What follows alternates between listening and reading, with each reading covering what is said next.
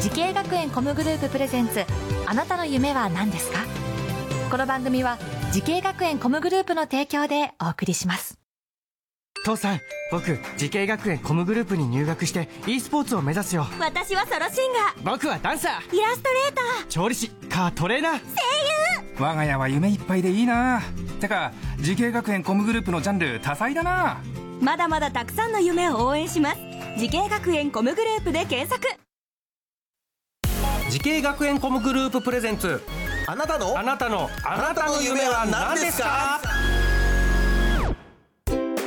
こんばんは今夜の担当浜谷健二ですこの番組は毎回人生で大きな夢を追いかけている夢追い人を紹介していますあなたの夢は何ですか今日の夢追い人はこの方ですえー株式会社 K2 でゲームプログラマーをしております山根ゆらと申します。よろしくお願いします。よろしくお願いします。願いします山根さん、えー山根ゆらさんですね。はいえー株式会社 K2 とはこれどのような会社なんですかそうですね。K2 は、えっと株式会社カプコンの子会社で、えー、カプコン、えーそうですあのねカプコンですか。はい。で、えっと最新ゲーム機はいをターゲットに、えっとアクションゲームを制作している会社になります。はい、今のこの会社に入って何年目ですか今ちょうど4年目になります。 4年目で、はい、ゲームプログラマーということでね、なんかこれまで手掛けた作品とか、こういうのは言える範囲で聞いてもいいですかはい、そうですね。いろいろやってきましたけど、はいまあ基本的にはバイオハザーおドーシリーズいに携わらせていただいてまきす。なりビッグネーム来ましたね、バイオハザード。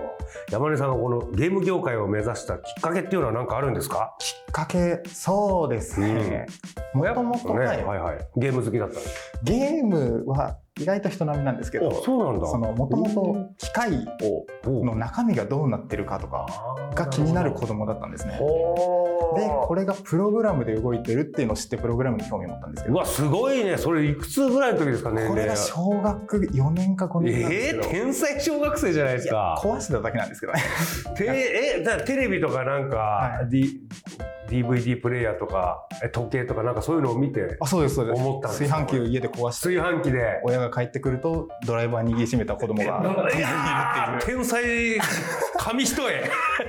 そうですね、 まあ、そんなすごいねでまあプログラムっていうのが知りたいってなって調べていくとはいどうやらプログラムでゲームが動くらしいという情報を知ったんですね。すごいなそうか炊飯器とかも一応プログラムされてんのか、そうですねね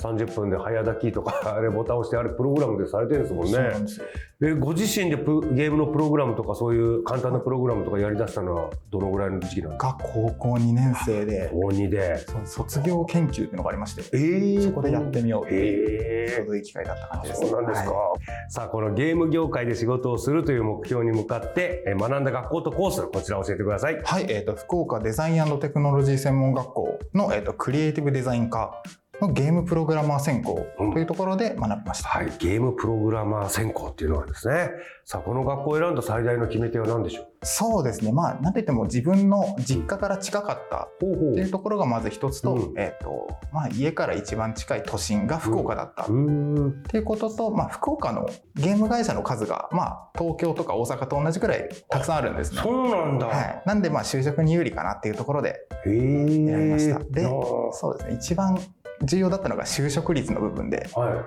この学校めちゃくちゃ高いんですよ就職就職率がい、へ。えこのゲーム関係の会社に行く人そうがですいねっぱないいんでる説得もしやすいですし、うんまあ、自分も安心かなっていうところで、まあ、決め手になりました。はあなるほどね、えゲーム業界でやっぱつながりがあるんですかねそうですね、あう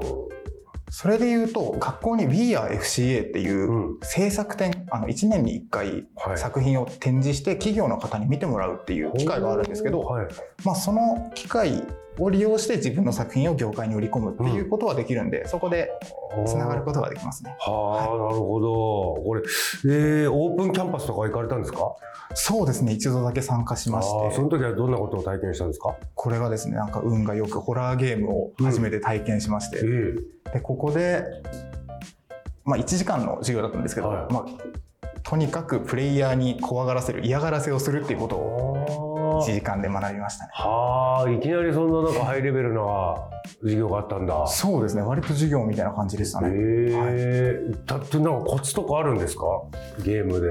えホラーゲームではいはいはい怖がらせる。暗かったら怖い。暗かったら完全に多分そうかもしれない自分ね。がもう怖いのが苦手なんで、あそうなの何でも怖いんですけど怖いのが苦手な人が作った方がいいかもしれないね。そうなんですよね。もう評価の基準になるんで、でそうでゲすーねムも下手なんで。はあ、なるほど。ね、これどんな授業ありましたか、在学中は。しえーっとですね、まあ、もちろんプログラム、プログラマー学科なんで、プログラムの授業も C 言語とか Java 言語とかありましたし、はいはい。まあ、その、ゲームプログラマーなんで、うんゲームを作る方にも特化するということあでー企画の勉強だとあかーどういうゲームが面白くなるかっていう勉強もしますし逆に授業中にゲームを遊ぶっていううん機会もありましたね。あーこれで昔のゲームを研究してどうが面白かったかでどれを生かすかっていうはあ授業なんかもありました。なるほど、いやあのなんつうのコンピューター言語というかそういうのの基本のいろんな言語を学びつつゲームに特化したそうですね授。業で、はいあなんか記憶に残ってる授業とか、えー恩師の先生とかいらっしゃいましたかうんそうですね。記憶に残ってるものが具体的な、具体的なちょっと出てこないんですけど、うんもうそもそも授業でゲームを学ぶっていうのが新鮮だったので、あーもう基本的に全部残ってますね。あーなるほど、はいさあ山根さんのようにゲーム業界のねお仕事を目指す後輩へアドバイスの方をお願いしますはい、えー、と、まずは、えーたくさんゲームを作って、えーたくさん遊んでもらってください。えー、もともとゲーム作りの目標は人に遊んでもらうことだと思うんで、まずは遊んでもらって、感想とか意見をもらって、で、えーその意見を自分のゲームに生かす、フィードバックを生かすっていうことをやっていくと成長につながると思います。で、はもあう一なるほつどねありましはいては、 えーと、コミュニケーション能力が、えー、と非常に重要になってきます。これがあると、まあ、就活でも、えー有利に働きますし、えー働いてる仕事をしてる最中もスムーズに仕事を進めることができます。で、この辺も意識していただけるといいと思います。はい、いやーなるほどねこうゲーム作りってどどうしても一人でずーっとこう部屋に閉じこもってやる作業かと思いきややっぱそれ人にわ遊んでもらってねあのやっぱ意見を取り入れてなおかつこの K2 の会社の方が学校に来てくださった時のねこう話しかけてアピールするコミュニケーション力そうですそういうのも必要だってことですね。そうですね。なるほどわかりましたさあ山根さん、はいこれからもっと大きな夢あるのでしょうか聞いてみましょう山根由良さんあなたの夢は何ですかはい。えー一生ゲーム作りを続けることです。ああなるほど一生ゲーム作り次なんかこういうゲーム作りたいなとかそういうのあるんですかそうですね。次はやっぱり自分で0から10までうん全部を自分で作るようなゲームを作ってみたかったりします。ああもうなんかもうストーリーからキャラクターからそうですね。うわーそれは大変なんプじゃないでログラすム以外かのところもやってみたいなっていうふうに思いますな。るほどちょっとそれはこだわり抜いたゲームができそうですねそうですね、こだわりにこだわりに抜いたゲームをはい作りたいなと思います。それ楽しみにしてます、ぜひ実現させてくださいはい、はい、ありがとうございます。さあこの番組は YouTube でもご覧いただけますあなたの夢は何ですか TBS で検索してみてください今日の夢追い人は株式会社 K2 でゲームプログラマーをしている山根由良さんでしたありがとうございました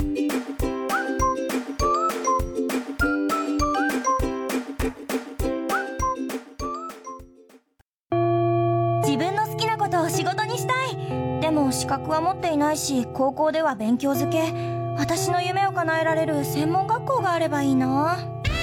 あなたの夢は何ですか時系学園コムグループはあなたの夢を実現します今すぐホームページを時系学園コムグループプレゼンツあなたの夢は何ですかこの番組は時系学園コムグループの提供でお送りしました